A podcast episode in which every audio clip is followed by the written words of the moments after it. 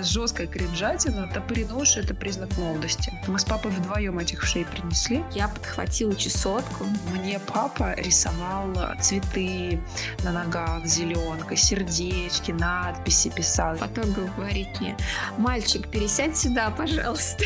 Надо покупать бюстгальтер с пушапом. Инга, ну, ну, ну как ты станешь балериной? Ну ведь нужно булки перестать есть. Мне 14, все считают, что мне 20. Наравнялась на корешечку. Мне нравилось одно. Мама считала, что это полное говно. О, Сахонис пришла в концертном платье.